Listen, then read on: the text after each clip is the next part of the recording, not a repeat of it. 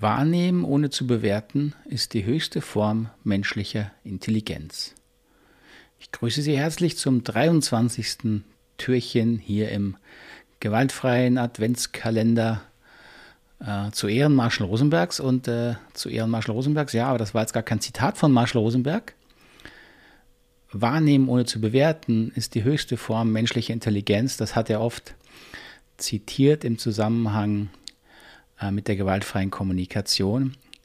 Und die kleine Geschichte dazu lautet folgendermaßen, dass er erzählt hat, der indische Philosoph Krishnamurti bemerkte einmal, dass Beobachten ohne zu bewerten die höchste Form menschlicher Intelligenz sei.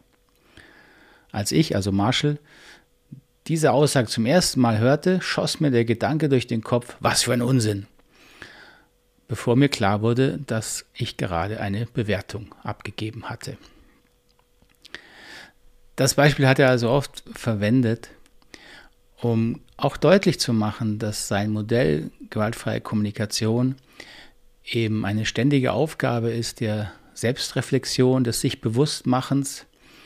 Ähm, und da gehört Bewerten natürlich auch dazu. Ähm, aber Marshall hat fasziniert diese Aussage von Krishnamurti, dass es reine Beobachten eine besondere Qualität sei. Ähm, reines Bewusstsein, reines Wahrnehmen. Und das kann man durchaus, finde ich, auch in der Methode von Rosenberg wiederfinden. Das haben wir hier jetzt ja schon oft besprochen. Wenn Sie einen Auslöser haben und da jetzt die Weihnachtszeit kommt, nehmen Sie gerne dann die Auslöser, die Sie vor sich haben. Und dann bemühen Sie sich mal, die Bewertungen, die dann kommen werden, einfach Bewertungen sein zu lassen und nochmal ins Wahrnehmen zu gehen sich selbst wahrnehmen. Was für Gefühle kommen Ihnen denn hoch? Nehmen Sie Ihre Gefühle wahr und ernst.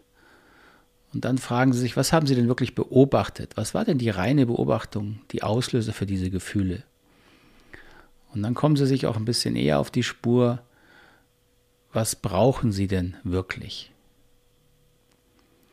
Und dann nichts zu tun, nicht gleich etwas zu verändern, sondern sich selbst wahr und ernst nehmen und dann für die Bedürfnisse, die sie da entdecken, Selbstverantwortung zu übernehmen.